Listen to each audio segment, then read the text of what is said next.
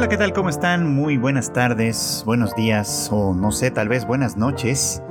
Pero sea cual sea el caso, sean siempre bienvenidos a una emisión más de Anime al este podcast de Tadaima en el que su servidor Fruit Chicken platica con ustedes lo que está pasando en la temporada en curso y en este caso obviamente la temporada de verano de 2023 que ya se aproxima ahora sí que a su, pues, a su conclusión, a su final.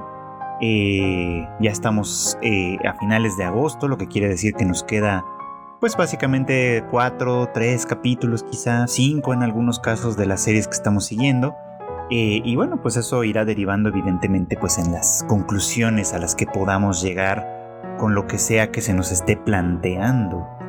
Y bueno, pues aprovechando eh, este momento, creo que vale la pena retomar un poco la conversación que quedó quizá un poco pendiente todavía sobre Mushoku Tensei.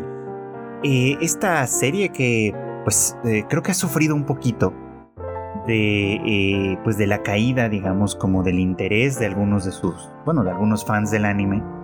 Que pues sí, es verdad, creo que todo el mundo puede reconocer que esta segunda etapa ha deslucido un poquito en cuanto al trabajo eh, técnico de animación y demás, que la temporada, la primera temporada brilló bastante. Y que, pero que bueno, pues bien que mal, sigue conservando una línea narrativa muy interesante, sigue llevándonos por ciertos caminos que pueden ser, pues, desde cuestionables también, hasta francamente deleznables, pero que eh, dentro de su contexto y dentro de la historia que nos quiere contar, pues tienen sentido y creo que de alguna manera vale la pena discutirlo. Eh, quiero de alguna manera volver a enfatizar este asunto, ¿no? Rudeus, como protagonista, es un personaje muy complejo que, eh, por otro lado, no tendría por qué ser considerado como un, mm, como un modelo a seguir para nadie. Eh, en ningún sentido, en realidad, ¿no? Primero porque su situación eh, eh, pues es completamente extraordinaria y espero que nadie tenga que verse realmente en una situación semejante de alguna forma, ¿no? Entonces desde ahí pues la identificación como tal no creo que sea lo mejor y digo esto un poquito porque veo que algunos de sus fans sí son un poquito como como pareciera que, por la manera en la que se, habla de, de, Rudios y demás, como que se idealiza de alguna manera, como que se celebra incluso, siendo que pues en realidad creo que la historia final de cuentas nos trata de mostrar a una persona que viene del, fango, decíamos en otra ocasión, y que, eh, y que está haciendo un esfuerzo por salir adelante.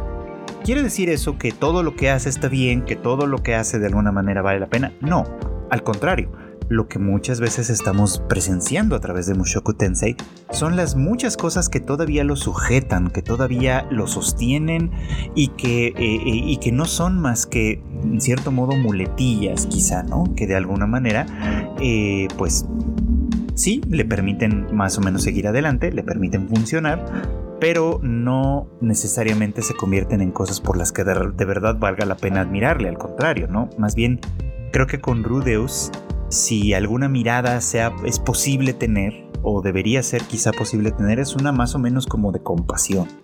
No de idealización, no de enarbolamiento, vamos, no, no, no de soporte en ese sentido, sino de compasión.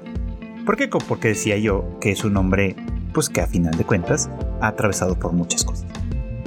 Pero compasión no quiere decir condonación tampoco. Y es que estos últimos episodios, eh, Rudius francamente ha sido una persona que ha hecho cosas que la verdad es que son bastante despreciables, hay que decirlo, ¿no? Eh, quiero, por ejemplo, pues regresar a este asunto de que, se discutió hace, hace creo que un par de semanas por, el, por la cuestión de la esclavitud, ¿no? Eh, porque pues, bueno, es un tema que, que, ya ha salido mencionado en otros momentos, que de alguna manera se ha se ha convertido siempre en un poquito como de escándalo al nivel, a nivel conversación de anime, digamos, ¿no? En un escándalo muy grande, ¿no? Porque no estamos viendo a nadie ser esclavizado de verdad, ni mucho menos.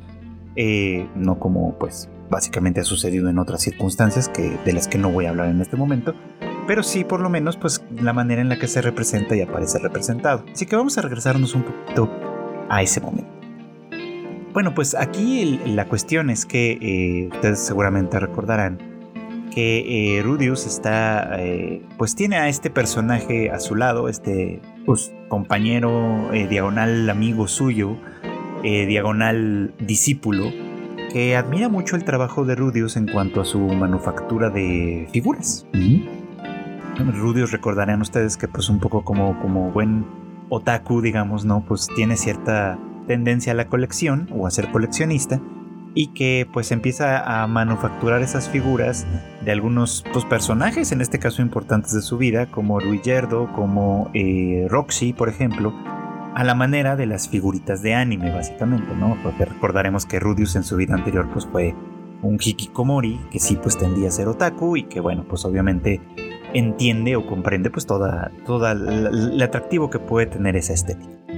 El caso es que este personaje que ahora le acompaña, pues que es un gran admirador de ese trabajo, pues ahora quiere también el poder eh, elaborar las propias, ¿no? Y es por eso que Rudius ha estado trabajando con él para enseñarle el arte, a pesar de sus pues insuficiencias, digamos, en cuanto a técnica, talento y demás, lo cual los llevó pues a buscar ayuda de alguien más, ¿no? De, dícese de una persona, de una raza que tenga grandes aptitudes mágicas de alguna forma y que pueda eh, convertirse en, pues, en un asistente capaz, digamos, ¿no? que le permita crear estas figuras de una manera pues, pues decente, digamos, sobresaliente incluso, ¿no? Y es así como se les ocurre eh, visitar el mercado de esclavos, ¿no? Y bueno, pues se dice como muy casualmente, ¿no? Visitar el mercado de esclavos porque, bueno, pues estamos en un mundo, primero que nada, que, que dentro de sus muchas características, que la serie más o menos nos ha ido dejando ver a lo largo de su avance, eh, pues también eh, nos está mostrando de alguna forma que pues a nivel social como tal, pues hay algunas cosas que no compaginan con lo que nosotros entendemos por una sociedad completamente civilizada, ¿no? Eh, esto es común además en, digamos como en la fantasía. O sea, y, es común obviamente porque tiene un correlato tal, un correlato eh, en, nuestra propia historia.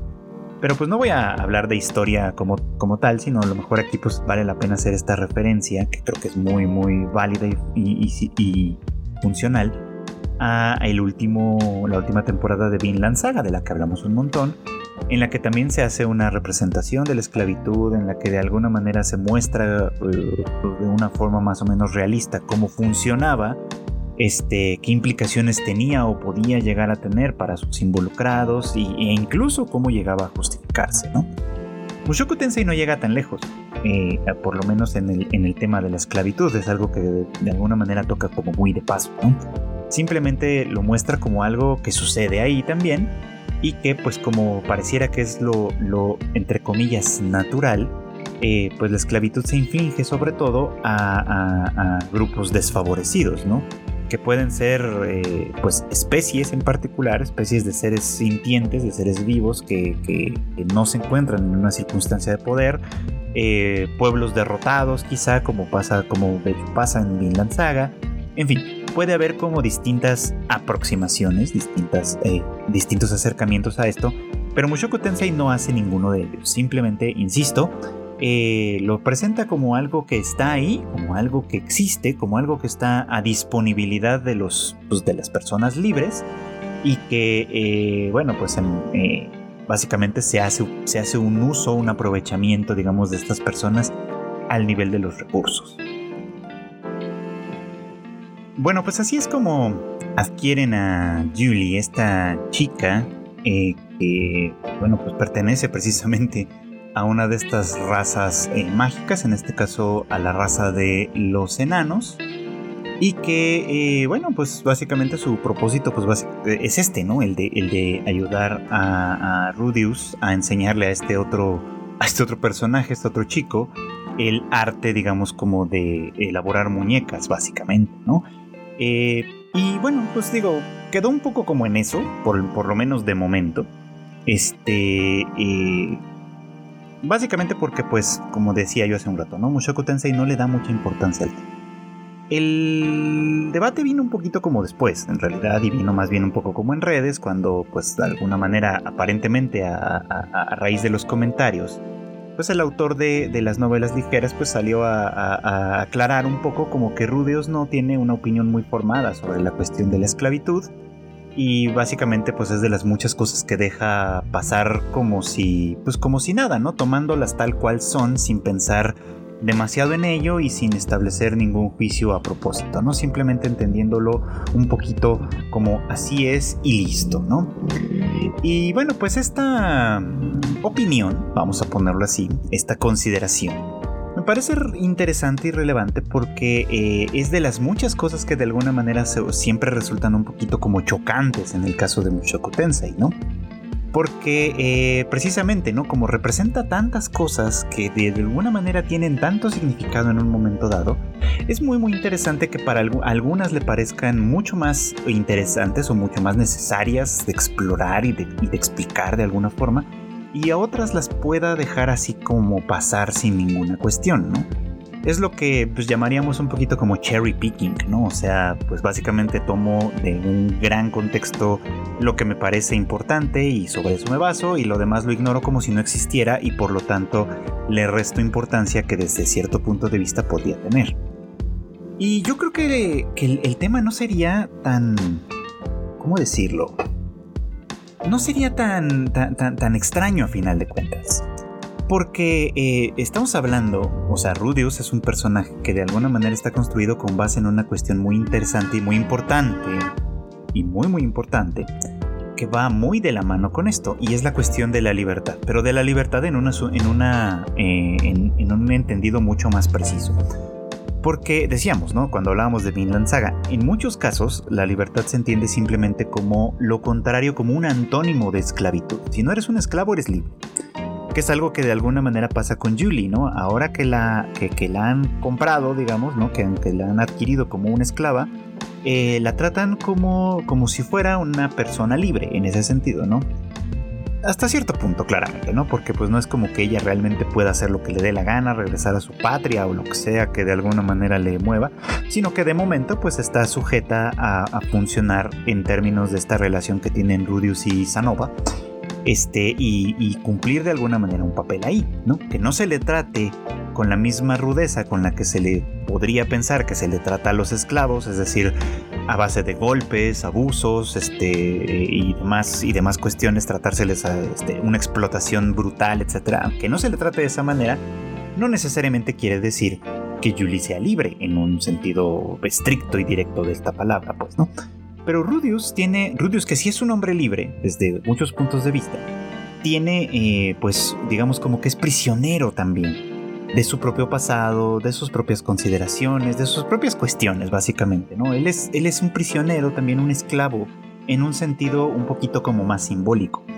Por eso es que de alguna manera el tema no me parece tan ajeno ni tan extraño, me parece en realidad algo que puede ser como concomitante, ¿no? O sea, como que como que un personaje como Rudeus podría ver esclavos y sentirse de alguna manera identificado. Es más, ver esclavos encarcelados tras las rejas de alguna manera sin poder salir, sin poder ver la luz directa del sol como tal, a menos que alguien los compre y lo que ya sabemos que suceda, tendría que tener un vínculo directo con él a su pasado como Hikikomori, ¿no? Como, como estos hombres, como estas personas que en Japón reciben ese nombre y que, se le, y que pues, su característica esencial es que se permanecen encerrados, ¿no? que no salen a la calle, a la escuela, a trabajar, a ninguna parte, ¿no? que permanecen circunscritos a una pequeña habitación o a un pequeño departamento donde eh, pues sus necesidades son satisfechas de la manera más superficial, vamos, ¿no? Y que eh, y que bueno, pues a menos que tengan alguien que esté al pendiente de ellos, como fue el caso de Rudius con sus padres en su vida anterior, eh, pues generalmente pues padecen de un abandono brutal en el que pues ni siquiera tiran la basura, vamos, ¿no? Simplemente se llenan y se llenan de basura, se llenan y se llenan de restos de comida, obviamente pues su salud se deteriora enormemente, en fin, todas estas cuestiones, ¿no? Esto es algo con lo que Rudius podría tener un paralelismo que sin embargo no ve o, o pareciera no ver. Y esto es obviamente pues una responsabilidad del autor en, este preciso instante en el que incluso decide esto, ¿no? Que su personaje no tiene una idea muy formada sobre la esclavitud, no piensa nada de ello y simplemente lo toma como lo que es. Y bueno, pues mí me parece que es una insuficiencia desde ese punto de vista, porque lo que es es una persona encerrada, ¿no? Un esclavo, a final de cuentas, es una persona encerrada dentro de cuatro paredes que no puede ver un mundo más amplio. Y eso es lo que Rudius era. Y hasta cierto punto lo sigue siendo. Porque de esto se trata esta historia, a final de cuentas. Se trata de, como ya decíamos hace un rato, ¿no? De un hombre que tiene una segunda oportunidad. Y en esta segunda oportunidad tiene que hacer, o al menos esa es la expectativa, tiene que hacer las cosas bien. Tiene que salir del fango en el que se encontraba en su vida anterior para llegar a un nuevo puerto y hacer las cosas de una forma diferente. No quiere decir que eso sea fácil, claramente, ¿no? O sea, y de hecho esa es como una de las grandes virtudes de esta historia. Mostrarnos que a pesar de todo, que a pesar de los privilegios, vamos a ponerlo en esos términos, salir del fango no es fácil. ¿No? Porque lo decíamos en, en el otro capítulo en el que nos referimos a esta historia. En esta segunda vida Rudeus tiene todos los privilegios posibles, o casi todos por lo menos, ¿no? Es un chico con talento para la magia, o sea, con una gran habilidad mágica que es, este, es fundamentalmente importante aquí, ¿no? Es un chico eh, atractivo, por supuesto, que viene de una familia de cierto renombre y que pues a pesar de todas las desgracias que de alguna manera le comienzan a ocurrir conforme, va avanzando la historia, todas estas características que le acompañan le permiten ir navegando de una manera que si bien no es sencilla, es bastante, mm, le hacen las cosas pues bastante más, mm, no, quiero decir fáciles, pero por lo menos posibles, ¿no? O sea, todo, todo lo que hace de alguna forma, todo lo que se mueve en ese sentido, todo lo que, lo que funciona para él en ese terreno, es algo que, eh, eh, pues viene básicamente pues de estas características con las que ahora nace, pero que no obstan con respecto a su, bueno, no obstan para, para, sufrir por, con respecto a lo que pasa en su vida anterior. Por eso es que eh, sigue mostrando o sigue presentando como de alguna manera conductas que pertenecen más bien a otra época claramente, ¿no? Y bueno, pues esto de las figuras es uno, es un ejemplo, ¿no? El hecho de que de pronto se antoja un tanto ridículo de conservar la, eh, pues la ropa interior de, de, Roxy y tenerla incluso como en, un, como en una especie de altar, eh, e incluso hablar como muy abiertamente de esta como religión que está formando con base en su idolatría de Roxy, pues que pasa por cómica y pasa un poco como por ridícula, pero a mí de pronto se me antoja, ah, se me antoja un tanto patética, ¿no? Como, como un hombre que, que es incapaz de reconocerse a sí mismo, ¿no? Sus cualidades, sus características, todo esto que ya habíamos dicho, ¿no? Y que tiene que regresarse a, lo que a lo que Winnicott llamaría no este objeto un objeto transicional que le hace sentir cierta seguridad que le hace sentir cierta eh, paz no de alguna forma eh, pero que en realidad es algo que, que, no tiene ningún poder en sí mismo no es algo que de alguna manera está es algo a lo que se le proyecta un poder como tal no que pues es en cierto modo uno de los muchos propósitos que tienen las fe, la fe religiosa en un momento dado, ¿no? Entonces, esto es algo que me parece que es como, como interesante, patético en ese sentido, por supuesto, pero de las muchas cosas que se presentan como algo cómico, como algo divertido, como algo hasta idealizable, pero que en realidad me parece a mí esconden este trasfondo, ¿no? Y es que además no hay que olvidar que el contexto en el que se da esta, esta, pues esta idolatrización de, la ropa interior de Roxy, vamos a ponerlo así, eh, eh, pues a, raíz de un duelo, ¿no? A raíz de una pérdida, a raíz de esta circunstancia que también me parece muy relevante e importante, en la que Eris pues le abandona, ¿no? Ella teniendo pues obviamente su propia su propio camino, buscando de alguna forma su propio camino, su propio desarrollo, buscando eh, crecer como persona individual, ¿no? Buscando de alguna manera, eh, pues, pues sí, su propio desarrollo, creo, creo, que no se puede decir de otra manera, pero que él interpreta como un abandono a un nivel tan profundo que pues le deja un síntoma psicológico o psicosomático de alguna manera muy muy claro y muy, y muy insoslayable, ¿no? Que es básicamente esta disfunción eréctil, que también se ha convertido en la comidilla, digamos, de la conversación eh, sobre Mushoku Tensei, ¿no? Muchos, muchos, muchos memes y muchos comentarios al respecto de cuándo por fin de alguna manera despertará el dragón, la serpiente o, como, o, con el eufemismo que quieran referirse a, esta, a este problema de disfunción eréctil, ¿no? Pero que, pues en el caso de Rudius se convierte en algo, pues, ciertamente doloroso, ciertamente difícil, ¿no? Y, que está aliviando o tratando de aliviar a través de todas estas cosas que poco tienen que ver con su problema de verdad, ¿no? Porque bueno, a final de cuentas habrá que ver cómo se resuelve, ¿no? Ya de alguna manera me han echado un poco el spoiler de por dónde va a estar la solución, eh, pero bueno, eso no me interesa tanto como saber cuál es el proceso psicológico por el cual Rudius va a llegar a, esa, a, resolver de alguna manera esa cuestión.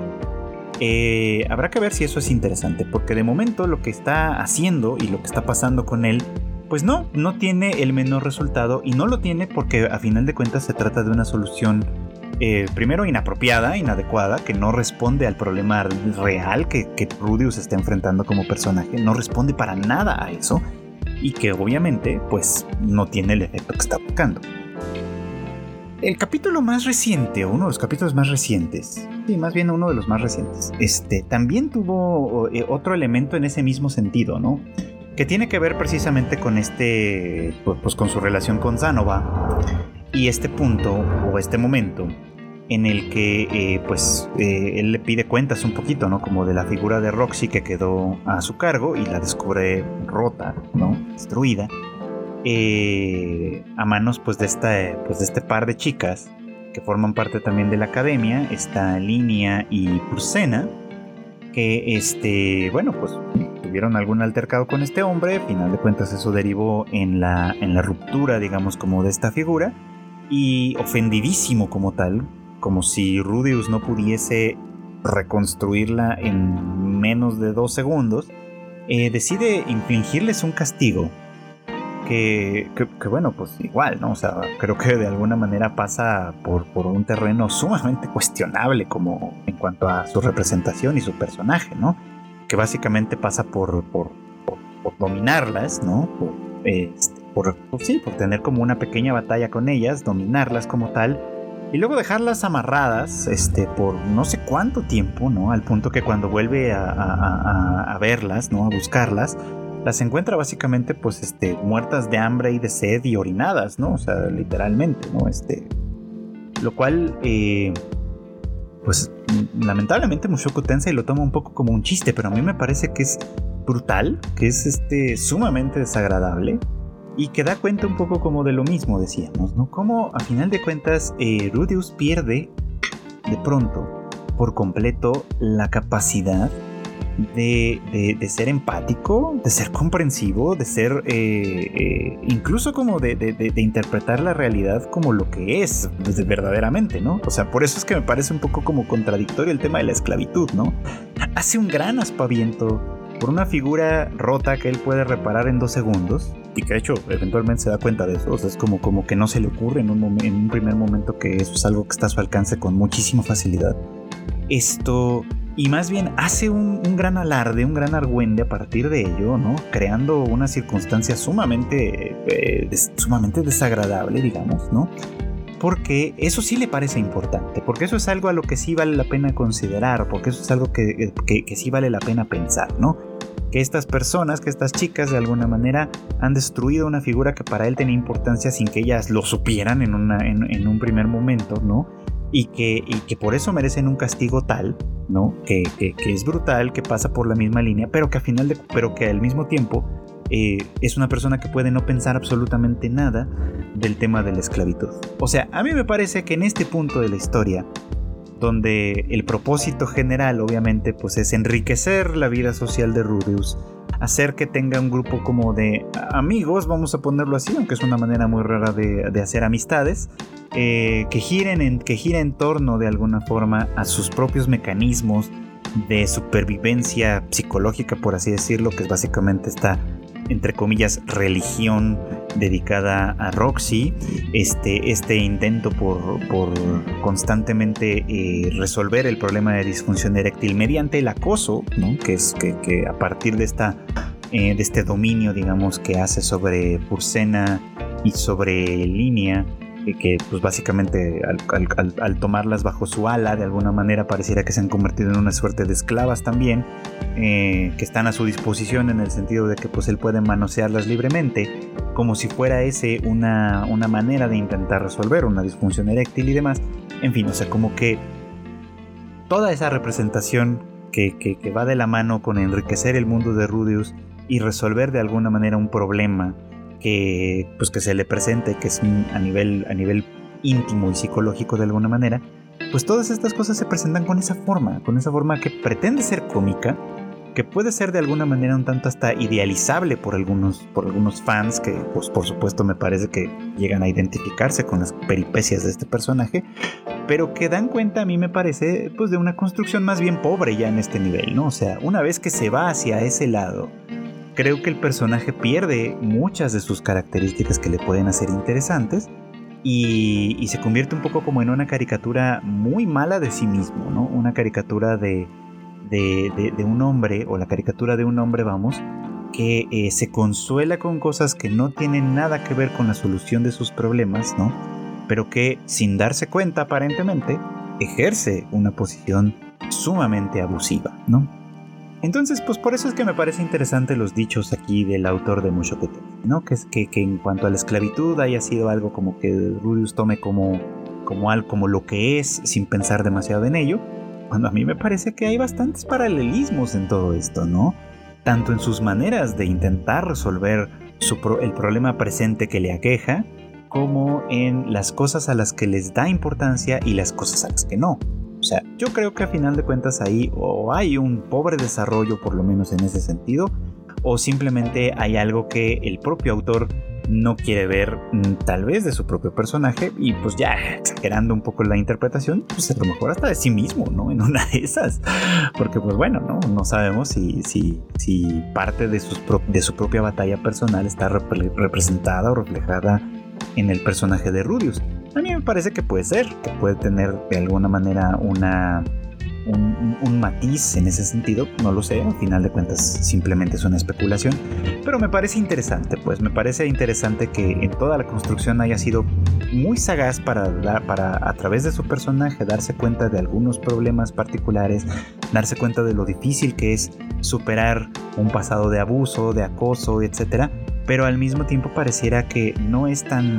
Mm, tan sagaz, digamos, ¿no? O tan honesto a la hora de darse cuenta cómo en el papel de víctima también se puede ser un victimario y que eso no es de ninguna manera motivo de risa. Y bueno, pues esto nos lleva a retomar, por supuesto también, así como la serie misma retomó su emisión de una manera más o menos accidentada, pero pues ahí está, la conversación sobre Zomzien, Bucket List of the Dead. Eh, Zomhyaku sería como en japonés. bueno, el chiste es que eh, sí, una producción que llamó muchísimo la atención al principio por su premisa un tantito extraordinaria, un tanto extraordinaria, si bien bastante familiar también al mismo tiempo. Eh, y que, bueno, pues hay que decirlo, creo que de alguna manera eh, fue decayendo un poquito, por lo menos en el aspecto narrativo, en el aspecto eh, profundo, más o menos profundo, no, no voy a decir que es muy profundo tampoco, pero en el, en el aspecto interesante, digamos, de su, de su planteamiento.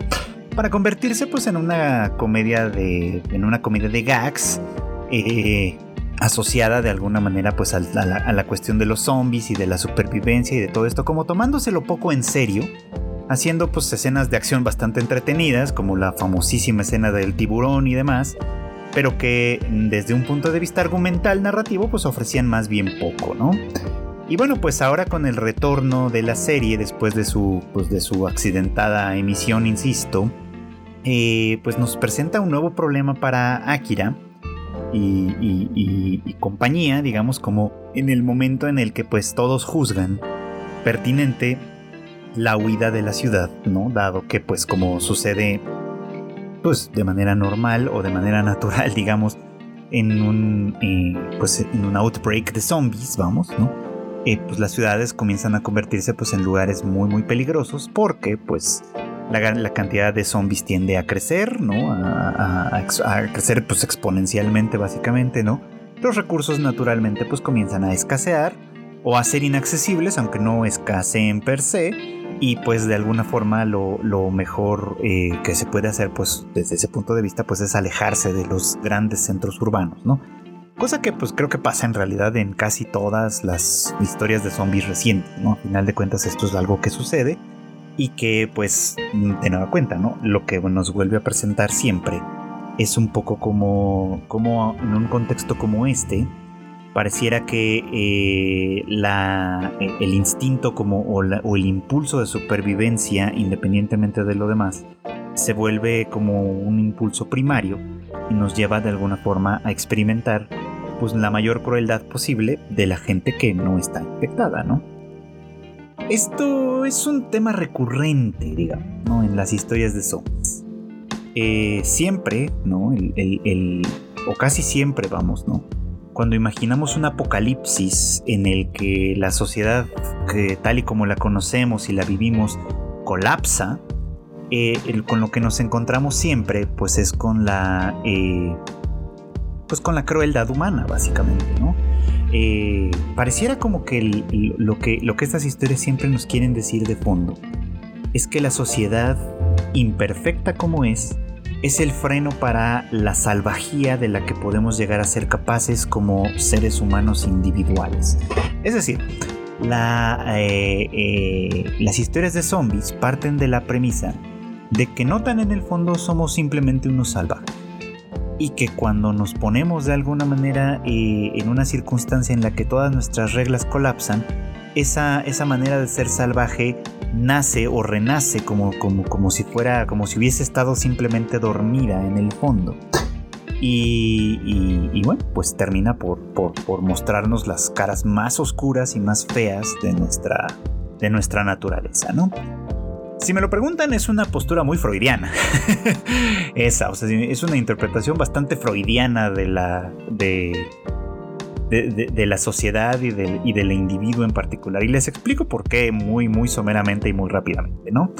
el aparato mental que Freud, Sigmund Freud, no yo, porque yo sé que así me, me, me semi-apodo, digamos, pero el, me refiero al, autor de verdad, al, Sigmund Freud de verdad, ¿no?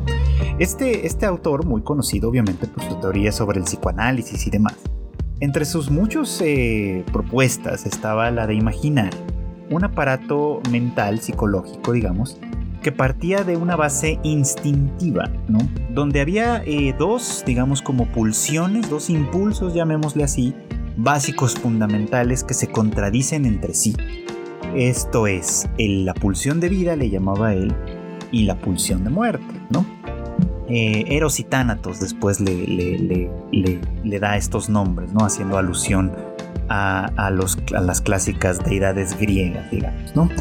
Y bueno, eh, digo, lo estoy resumiendo muy, muy sencillo. Yo sé que tiene muchas más implicaciones teóricas, porque si algún psicólogo o, psicoanalista me escucha, bueno, pues quiero decirle que sé que esto tiene muchas más implicaciones, pero lo estoy resumiendo de una manera muy sucinta, simplemente por, para, para, para que acomode, digamos, como en este argumento, tal y como lo estoy observando, ¿no?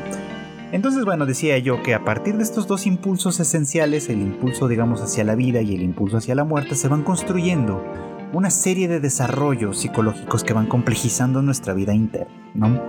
Una de estas estructuras importantes es la que Freud llamaba ello, es decir, una, una parte oscura, digamos, de nuestra psique, esencial, básica, fundamental, donde de alguna manera todas estas partes que son más animales, por así decirlo, y menos humanas en un sentido ideal, residen, ¿no? Eh, donde pues por supuesto reside nuestra tendencia hacia la violencia, hacia la destrucción, hacia la persecución del placer por el placer mismo, donde de alguna manera la posibilidad de ser seres sociales que se, que, se organizan, digamos, como en una estructura eh, civilizatoria y demás, pues no pueden suceder, ¿no? Sino que esto es un desarrollo posterior que va surgiendo a partir del propio ello que construye, por así decirlo, nuevas subestructuras, ¿no? Con, esa misma base, que son las que nos permiten entrar en contacto con el mundo real y con esta, eh, pues digamos, como interés socializador, ¿no? Eh, civilizatorio, vamos, ¿no? Que al mismo tiempo tiene un propósito de supervivencia, ¿no? O sea, es como si a un nivel instintivo esta pulsión de vida, digamos, se diese cuenta de que los seres humanos no somos capaces de sobrevivir en la naturaleza por nosotros mismos y por lo tanto tenemos que renunciar a nuestros impulsos naturales, por así decirlo, ¿no?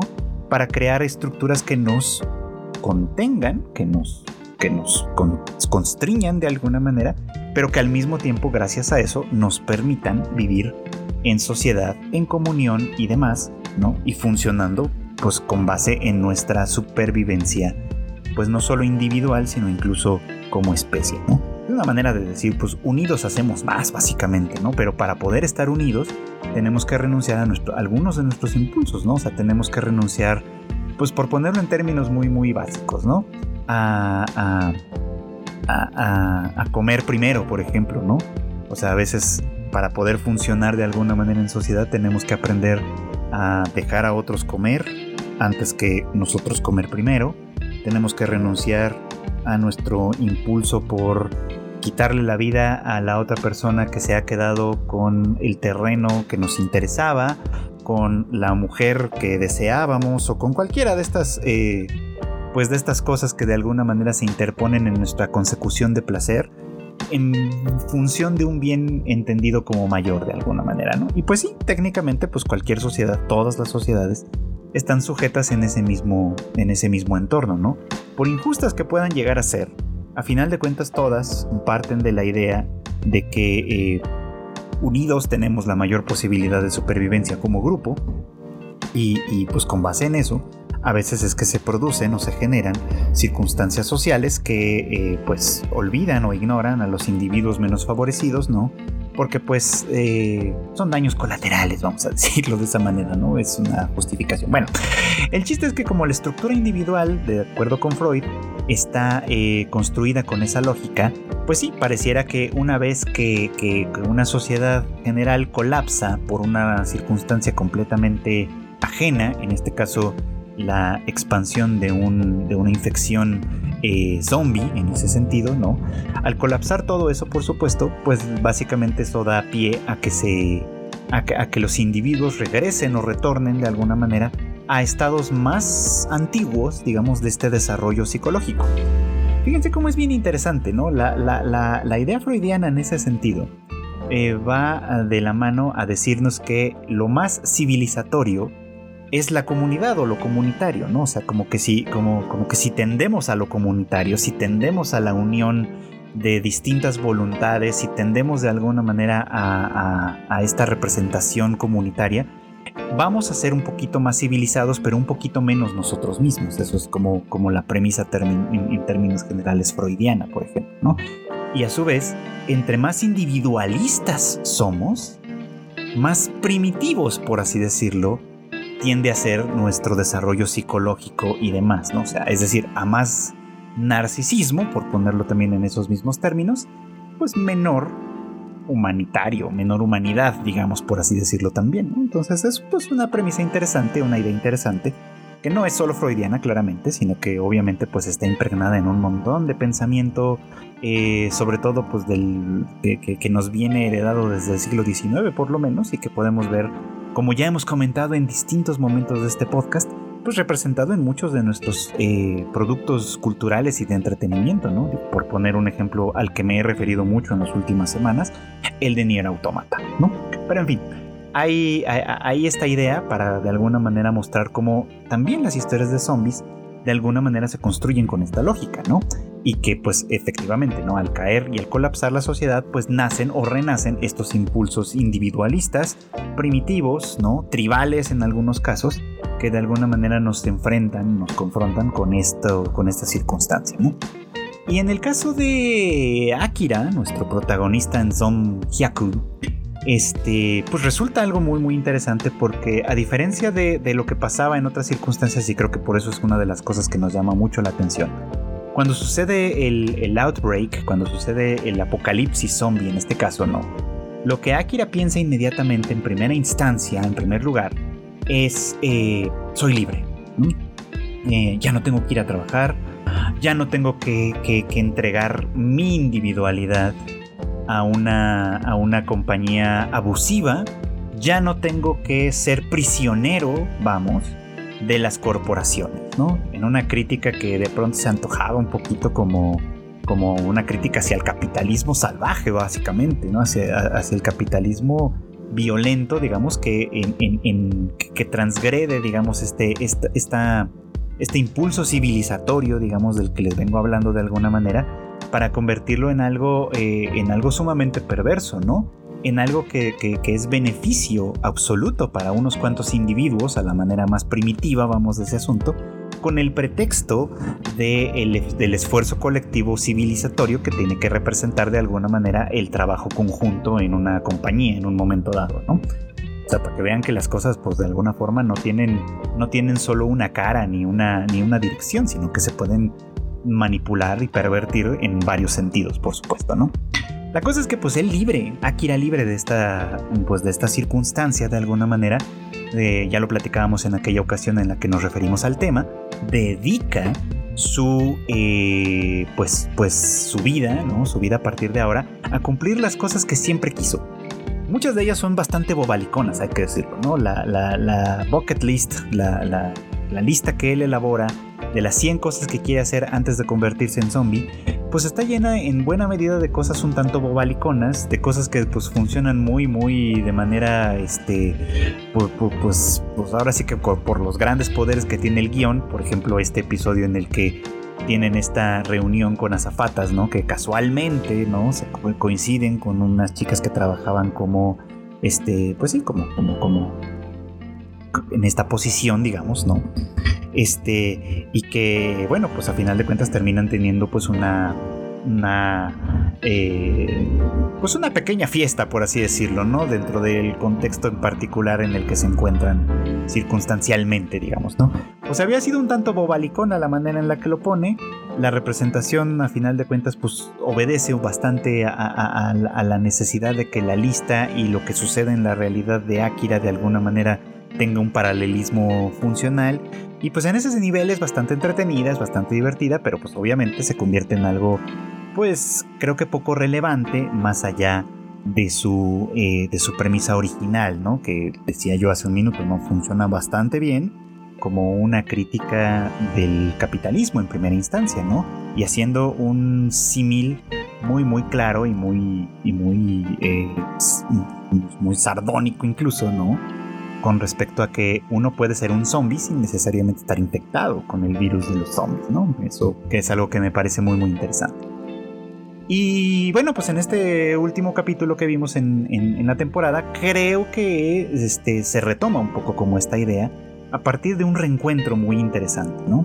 Akira y compañía pues están de viaje, se, hacen con una, eh, con una casa rodante y van en dirección hacia la prefectura de Gunma, donde pues los padres de Akira en teoría puede ser que estén vivos todavía, ¿no? La verdad es que pues parece difícil, pero vamos a pensar que hay por lo menos un interés en eso y que pues tiene perfecto sentido en, esta idea que decíamos hace un rato de alejarse de la ciudad, de eh, ir a lugares un poquito más, eh, pues probablemente más seguros y empezar a pensar en términos, ahora sí, de supervivencia. El problema es que pues en la carretera se encuentran con una trampa eh, puesta por, pues, por un grupo de personas que se han atrincherado en una estación de servicio. Estas estaciones de servicio, por cierto, son, pues eh, obviamente se encuentran en muchas partes del mundo, por ejemplo, pero en Japón son muy interesantes, o al menos a mí me lo parecen así, porque pues sí, pareciera como que, bueno, viajando en autobús, que es algo que he hecho por allá, eh, uno encuentra estas estaciones muy, muy bien eh, desarrolladas en términos generales, ¿no? Tienen áreas de descanso, cafeterías, tiendas, demás. Algunas tienen pequeños centros comerciales donde de alguna manera alguno, uno se puede surtir de ciertas cosas, ¿no? Obviamente, pues propósito no es otro más que ese, ¿no? O sea, servir como de, de, estaciones de descanso y de recuperación para las unidades vehiculares, por supuesto, y para la gente en particular. Entonces, este, la verdad es que muy, muy, muy bien, ¿no? Muy, muy interesante, ¿no? Este, en México, por ejemplo, pues esto, es, esta función la cumplen las, sobre todo, las eh, gasolinerías, ¿no? Que están de alguna manera posicionadas en algunas de las, bueno, en los principales caminos del país, pero que pues son mucho más pequeñas en general que las que se pueden encontrar en Japón, de tal manera que sí es creíble, por lo menos en cuanto a representación, que un grupo de sobrevivientes puedan haberse atrincherado ahí porque pues tienen muchos recursos, tanto materiales como, como de construcción en un momento dado, para poder atrincherarse bien y defenderse de un outbreak, por lo menos durante un tiempo, ¿no? Porque obviamente los recursos ahí pues son limitados y hay que irlos a conseguir a otras partes, ¿no? Eh, de hecho, pues en este grupo se asume esto mismo, ¿no? O sea, cuando llegan a este lugar, eh, previa trampa de alguna manera en la que les ponen estos como pues ponchallantas, digamos, como en la autopista, eh, que cual ocasiona pues un accidente con Kencho este pues lesionado, este, la, la, camioneta obviamente pues ya sin llantas funcionales y demás, y que pues este grupo de personas comandadas por pues uno de los ex jefes de Akira, que también resulta ser uno de los sobrevivientes por lo menos en este punto, eh, pues básicamente les, les coerciona, ¿no? A que Akira se una a su fuerza de trabajo, ¿no? A, cambio de tratamiento médico para Kencho y unas llantas nuevas, ¿no? Que les permitan a ellos seguir por su camino, ¿no? Eh, lo interesante, pues digamos, como de, este, de estas circunstancias que el jefe, que obviamente le habla primero con bastante dulzura y después muestra un poco cómo su mentalidad realmente no ha cambiado, ¿no? Sigue siendo el mismo tipo explotador, que ahora con el pretexto de ser el, el pequeño reyesuelo, digamos, de la estación de servicio, se, eh, pues se ha aprovechado o se aprovecha, ¿no? De otros sobrevivientes a quienes hace trabajar eh, bajo, el, bajo el inclemente sol, digamos, en esta labor esencial de conseguir recursos, ¿no? Eh, y lo interesante pues de esto, porque creo que puede llegar a pasar por alto, es que la crítica al, sistema capitalista de explotación de alguna manera vuelve a estar aquí, ¿no? O sea, en la representación de este jefe, en la manera en la que de alguna manera, eh, bueno, de algún modo todo lo que, eh, toda, toda su organización social responde exactamente a los mismos sistemas que tenían en la compañía original de la que, en la que Akira trabajaba, esto y que a final de cuentas pues funcionan exactamente del mismo modo, ¿no? La, la, o sea, la función y el propósito sigue siendo el mismo, ¿no? El beneficio particular de una sola persona o de un pequeño grupúsculo de personas que no trabajan como los demás, pero que de alguna manera se han mantenido en la cima o en, o en el tope, digamos, como de esta estructura, ¿no? A costa del trabajo de todos los otros, ¿no? Lo cual pues es obviamente pues de nueva cuenta una crítica a este mismo sistema y un retorno a, porque Akira, eh, como Shizuka observa muy bien, pues está traumatizado, ¿no? Y a pesar de, de, su, de su tonto, digamos como un poquito tonto, ¿no? Eh, sentido de liberación que tiene en los primeros episodios, donde hace todo lo que le da la gana, se, se, se apropia de la motocicleta y en fin, hace como todas estas cosas, ¿no? Lo de los relojes que sale al principio y demás, que me parece muy entretenido. Este, pues da cuenta cómo de alguna manera eh, el, tema social en ese sentido está tan inscrito en su persona que la simple voz de su jefe, las mismas palabras que de alguna manera le repetía y demás, son o terminan siendo suficientes para que él regrese a esa lógica, a esa dinámica y nuevamente el paralelismo aquí se vuelve muy muy claro, ¿no? Se vuelve otra vez un zombie, un zombie corporativo, digamos, ¿no? Que trabaja sin, sin pensar, sin reconsiderar nada, ¿no? Y que de alguna manera eh, pues no es muy diferente, porque no es más libre, que los zombies a quienes este personaje ha vuelto a poner pues un poco como, como recursos, ¿no? En ese sentido, y ya sin, el sin esconderlo detrás de la idea de la civilización, del apoyo comunitario, del trabajo en equipo, de ninguno de estos eufemismos que generalmente se usan en el ámbito corporativo, ¿no? Sino que pues más bien es como ya de un paralelismo muy muy crudo, ¿no? Los zombies puestos a trabajar son recursos. La gente puesta a trabajar es recurso también, no es gente, ¿no? no es gente en el entendido de que exista una dignidad humana, ni mucho menos en ese sentido, ¿no?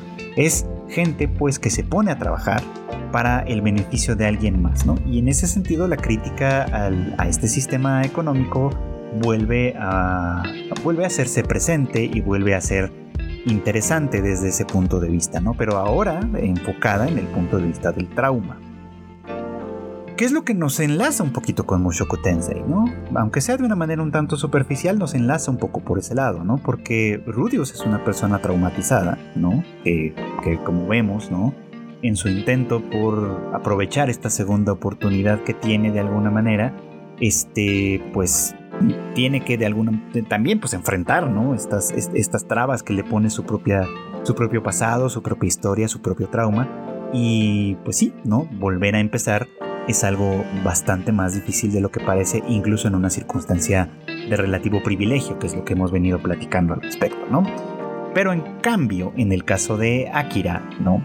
Él eh, pues sí tiene una oportunidad para volver a empezar, ¿no? En un contexto muy particular en el cual es, entre comillas, libre, otra vez entendiendo la libertad desde un particular punto de vista, pero que este pues es una libertad que se le agota muy muy pronto en el momento en el que se encuentra en una circunstancia eh, pues desventajosa, ¿no? O sea, se encuentra eh, condicionado, vamos a ponerlo así, por una circunstancia que le viene de fuera. Esto, este detallito en particular, es lo más relevante de todo, de todo este momento, porque no es solo que vuelva lo que ya habíamos visto en los primeros, en el primer episodio, vamos, sino que aquí se descarna por completo, ¿no? Eh, porque y muchos observadores lo han mencionado, ¿no? Un poquito como lo, que pasa con este sistema eh, económico es que es un sistema de chantaje, básicamente, ¿no? Y de hecho, lo, que hemos visto sobre la huelga de Hollywood lo dejó bastante claro, ¿no? Cuando trascendieron hacia la prensa los, los dichos de, de, de algunos de los productores, o sea, de, los antagonistas, digamos, en la historia de la huelga de Hollywood, de que el endgame, ¿no? Interesante uso de una, de, una palabra que se ha vuelto muy popular a raíz de las películas de Marvel. Este, el endgame era llevar a los, a los guionistas, digamos, a una circunstancia tan desesperada en la que pierdan sus casas, en la que pierdan sus departamentos y eso les obligue a doblar las manos y aceptar las condiciones que se les buscaba imponer. Bueno, ese dicho, que causó tanta indignación en un momento dado, es una muestra de cómo de alguna forma esto funciona con base en el chantaje, ¿no? O sea, el sistema económico socioeconómico que tenemos actualmente, en buena medida, no quiero decir que todos lo hagan así, ni que todas las empresas sean malignas, ni que todos los empresarios lo sean, porque no es así, sino me refiero más bien a una cuestión como sistemática. Funciona con base en esta lógica, sobre todo, y esto sobre todo se vive en los estratos más bajos, por supuesto, ¿no? ¿Quieres tener algo que comer? Tienes que aceptar mis condiciones. ¿Quieres tener un techo sobre tu cabeza? Tienes que aceptar mis condiciones, ¿no? Porque si el gobierno o quien sea te provee de estas cosas, a costa de mis impuestos o de lo que yo os diga que no sé qué tanto, de alguna manera me está robando la posibilidad de coercionarte a partir de esto, ¿no? No quieres vivir en la calle, tienes que hacer lo que yo te diga, ¿no? Lo cual pues en el caso de Zom 100 queda perfectamente representado de una manera completamente descarnada. ¿Quieres vivir en la intemperie, expuesto a los zombies a que te maten efectivamente? Pues adelante. La otra opción es que vivas conmigo, trabajes para mí, hagas lo que yo te ordeno y entonces te voy a dar la más ínfima seguridad de que todo va a estar bien, ¿no? Y esa ínfima seguridad, y este, este personaje se lo dice claramente, ¿no? Va a ser, vas a trabajar para mí hasta que te canses, hasta que te, hasta que te pudras en el sol, básicamente, tomando cerveza barata y caliente, ¿no? O sea, teniendo el mínimo, mínimo, mínimo de satisfacción y ocasionalmente te voy a dar una cerveza de buena calidad y fría y, y ese va a ser el momento más alto de tu vida. Ese va a ser, la, esa migaja va a ser el punto más alto de tu vida y me lo vas a agradecer. Lo dice claramente y así es como funciona ese sistema de fondo. Y pues sí, Akira está tan traumatizado por su propia experiencia particular al respecto que ciertamente pareciera como que no ve o deja de ver que tiene otras opciones. Entonces aquí es instrumental obviamente pues lo que pueda lo que pueda mover Shizuka que por lo visto parece que tiene también un trauma semejante, pero que ella de alguna manera ha ido resolviendo pues sí, de, un modo distinto quizá, no necesariamente funcional, porque recordemos que la propia lista, la bucket list de ella más bien va en un sentido inverso al de Akira, básicamente, ¿no? La lista de las cosas que se deben hacer para sobrevivir. Este, ella de alguna manera lo ha trabajado a su, por, su, por su modo, a su manera. Ha llegado a alguna conclusión diferente y probablemente va a ser instrumental para poder sacar a Akira de este atolladero, ¿no? De alguna manera. Pero lo que me parece relevante es esto, ¿no? Si al principio, cuando se hace esta representación de, la compañía abusiva, de alguna manera eh, podemos representarlo o podemos identificarnos porque probablemente muchos o lo hemos vivido o lo hemos visto, eh, trabajar para compañías que de alguna manera son así, que eh, te muestran un aspecto oscuro de la vida en el sentido de convencerte o querer convencerte de que estás haciendo esto por un bien comunitario, pero al final del día los beneficios reales simplemente son privilegio de unos pocos, de unos pocos que no trabajan al mismo ritmo que tú probablemente, bueno, pues aquí se vuelve algo completamente descarnado, completamente cínico, porque ya no hay una estructura social o ya no hay un, no hay no hay una estructura social básicamente que eh, esté interesada en mantener el espejismo. Una vez que se ha caído ese que se ha colapsado todo eso, el espejismo ya no es necesario. Ahora lo único que, que prima es las cosas así tal cual son. Yo soy el pequeño rey y tú tienes que de alguna manera obedecerme en absolutamente todo lo que te digo a cambio de prácticamente nada. Y es fácil ver, incluso en este sistema, en, ese, en esa representación, cómo pues es un sistema en realidad bastante frágil, ¿no? Quienes ostentan los bats, quienes ostentan los uniformes, quienes ostentan el poder, son un grupo pequeño de holgazanes, ¿no? Y la fuerza de verdad trabajadora es un grupo bastante mayoritario que pareciera que que, ha renunciado un poco como a reconocer esa parte, ¿no? Como a reconocer que a final de cuentas todo su trabajo no es en beneficio de un pequeño grupo, tendría que ser en beneficio de todos, porque todos están en realidad en el mismo problema. Todos están en un entorno en el que los zombies pueden romper las barreras, pueden liberarse de sus cadenas de alguna manera y pueden eventualmente devorarles porque pues eso es a final de cuentas lo que se olvida, que nos asociamos en grupos por la supervivencia del grupo, no por el beneficio de un individuo nada más. Y bueno, pues esto fue todo por hoy. Muchas gracias, como siempre, por acompañarme en el Anime al Diván. Ya saben ustedes, este podcast se emite todos los miércoles en algún momento del día. Me pueden encontrar en todas las plataformas de podcast, este Spotify, Apple Podcast, Google Podcast y demás también en algunas otras más pequeñas para su conveniencia y deleite.